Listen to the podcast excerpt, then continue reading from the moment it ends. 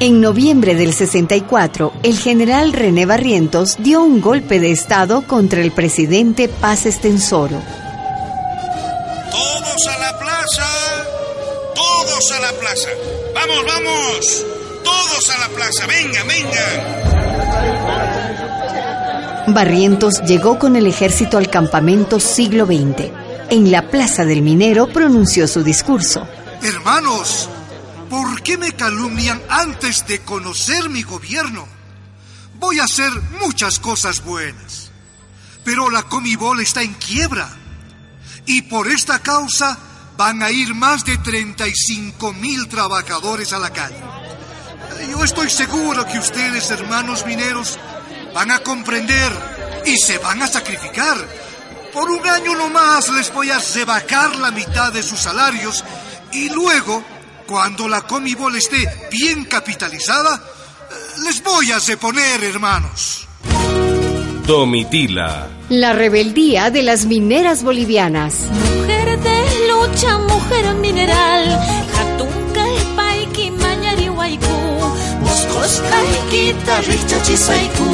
Madre guerrera de las luchas de ayer y hoy. Capítulo 8. De masacre en masacre. En mayo del 65 salió el decreto de la rebaja salarial. Empezaron las protestas. Compañeros, huelga general. Huelga general en todas las minas.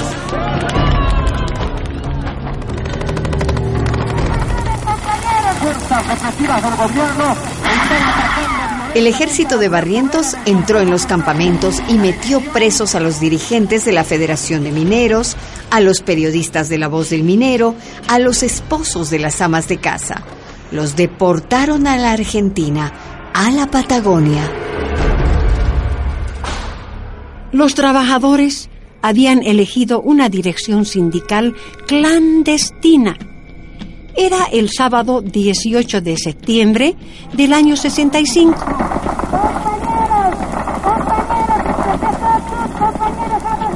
Estábamos reunidos en la plaza haciendo asamblea cuando el ejército nos rodeó. ¡Nadie se mueva! ¡Nadie! ¡Repito! ¡Nadie se mueva! Comenzaron a disparar. No había cómo escapar de aquella trampa. Mataron trabajadores, mataron estudiantes, señoras.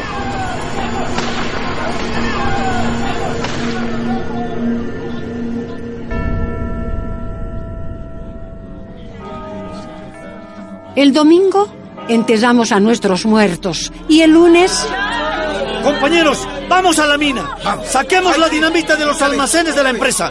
No vamos a permitir que nos hagan esto, compañeros. Y resolvieron salir en manifestación. Pero el ejército tenía armas pesadas puestas en la bocamina. ¡No salgan, compañeros! Con calma, compañeros. Ahí Sí. nos deben estar ¡No salgan! Con calma. ¡Nos van a Nos masacrar! ¡Nos van a masacrar! Los trabajadores escaparon por el Cerro Azul, al otro lado del campamento, y desde arriba sorprendieron al ejército. Dinamitas contra metralletas. Los mineros resistieron, pero cuando parecía calmada la refriega, llegó lo peor. Los aviones.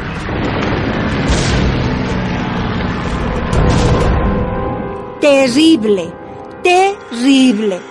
Los aviones caían en picada sobre nosotros como rayos de luz. Salían las balas por todas partes. Pa, pa, pa, pa, pa, pa, pa, pa, disparaban hacia la plaza del minero, hacia el desmonte y mataron a mucha, mucha gente.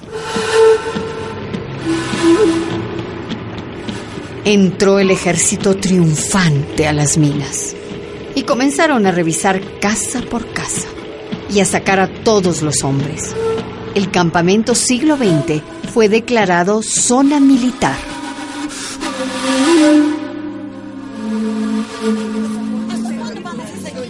Compañeras, nuestros maridos están presos, exiliados. Hay toque de queda. ¿Qué hacemos ahora, doña Jeroma? ¿Cómo vamos a responder? Compañera Norberta, nuestras caras son demasiado conocidas. Propongo que elijamos una nueva directiva. ¿Qué les parece? Estoy yo de acuerdo con La compañera con más votos es doña Domitila Barrios, compañeras. La esposa de René Chungara. Entonces, a partir de hoy es la nueva presidenta del Comité de Amas de Casa.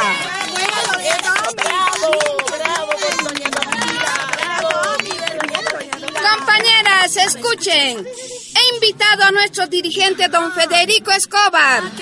Es el control obrero para que tome juramento. Pase, don Federico. Ellas son las nuevas dirigentes del Comité de Amas de Casa.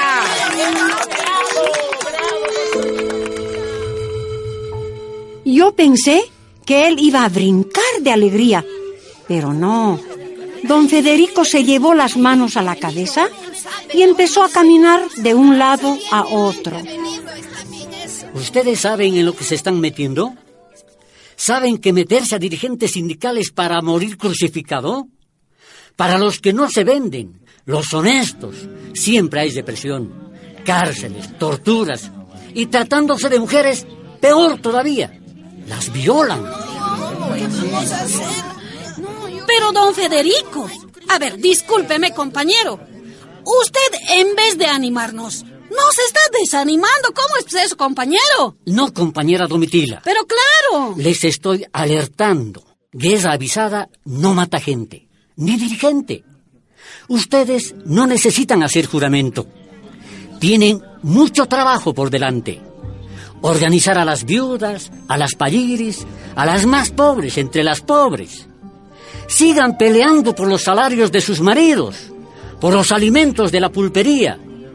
Sin ustedes, las mujeres, no hay sindicatos fuertes ni victoria.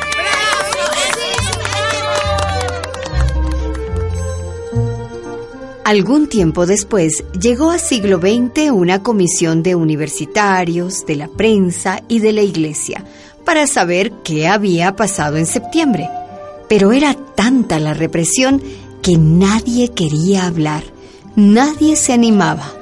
Domi, Ay, Domitila, ni se te ocurra abrir el pico. Si me botan de la empresa, ¿en qué vamos a parar? sí, René. Pero... Alguien pues tiene que denunciar los crímenes, sí. Ay, ay, ay, ay, ay. Compañera, compañera. Usted misma, pues, claro, sí. No, yo no. Claro, tú has perdido a tu marido, ¿no ve? Que te lo mataron esos verdugos. Pero no llores, no llores, compañera.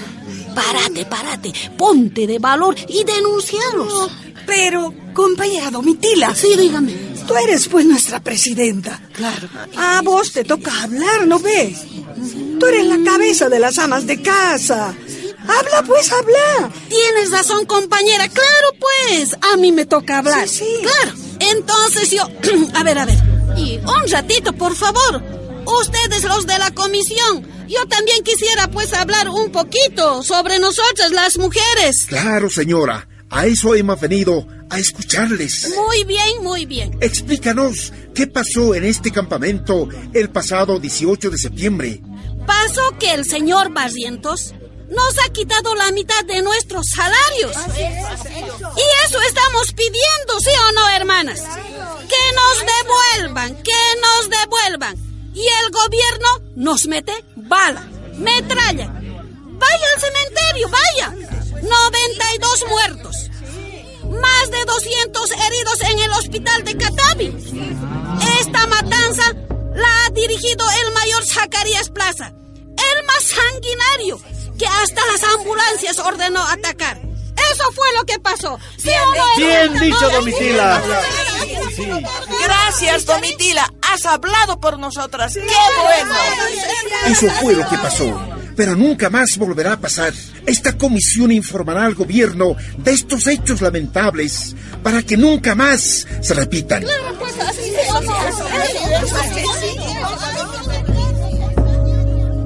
Nada cambió. Los salarios no se devolvieron. Despidos, cárceles, exilio. La represión continuó. El miedo también. Pero a inicios del 67, de repente se escucharon noticias de guerrillas.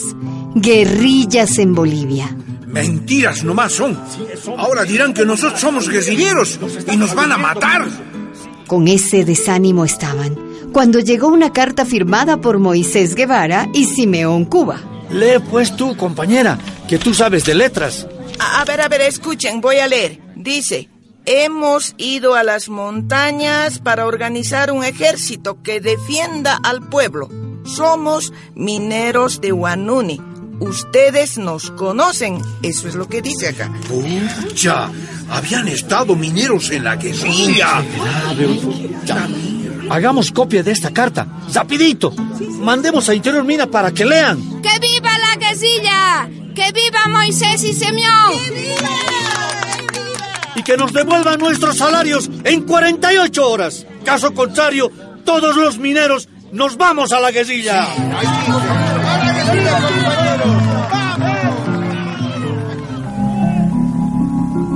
Radio La Voz de Minero. Son las 10 de la mañana con 5 minutos. Cuando la gente se enteró por la radio, comenzó a llevar al sindicato arroz, azúcar, sardinas, jabones, de todo para ayudar a la guerrilla. Pero compañeros, ¿dónde están escondidos los guerrilleros? Tenemos mucho, pero no sabemos a dónde vamos a enviar todo lo que hemos juntado. ¿A quién vamos a mandar? Esa misma tarde llegaron unos jóvenes al sindicato. Compañeras, ¿quién está anotando para ir a la guerrilla? Ah, bueno, nosotras. En este cuaderno vamos a anotar nombres y familiares para avisar en caso de que pase algo. Entonces, ¿a qué espera? Anóteme, pues. Al día siguiente, la gran cola para ir a la guerrilla.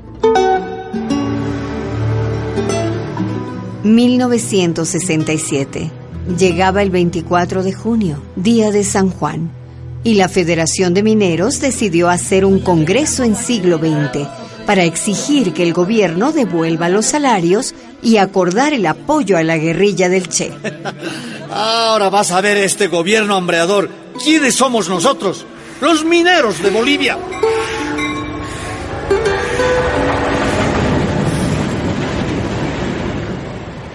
El 23 en la mañana llegó el tren carguero donde siempre traían papa, verdura, arroz, los alimentos para la pulpería.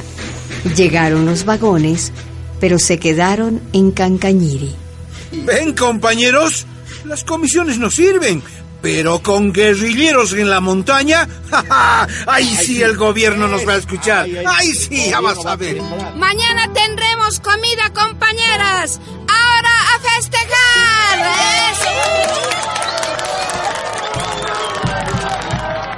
Esa noche del 23, la más fría del año, hicieron las fogatas para saltar y alegrarse, como nunca hicieron reventar cohetillos. Fue al día siguiente, justo cuando se tenía que inaugurar el Congreso, que comenzaron a sonar más fuerte los petardos y cohetillos. Se oían como disparos. Al amanecer del 24 de junio ocurrió la gran matanza. Radio La Voz del Minero alertaba. El ejército está atacando, compañeros. Están rodeando ya el sindicato. El tren de Cancañiri no traía comida, sino soldados escondidos. Salieron de los vagones y empezaron a disparar.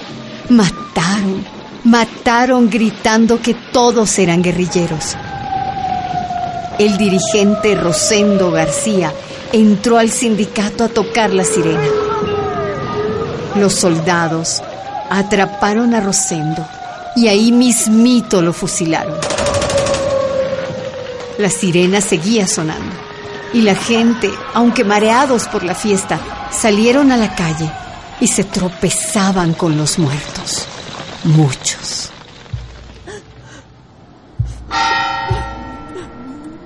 Al día siguiente en el cementerio, Domitila se subió a una pared y desde allí denunció. Compañeros, ¿cómo es clase trabajadora nos maten así. ¡Cobardes! ¿Por qué no van a las montañas? Allí hay hombres armados que los están esperando. ¿Por qué no van a enfrentarse ahí? ¿Por qué vienen a matar aquí a la gente indefensa? ¡Cobardes! A mí y a René, mi marido, nos llevaron presos. Pero eso te lo cuento en otra, María del Carmen.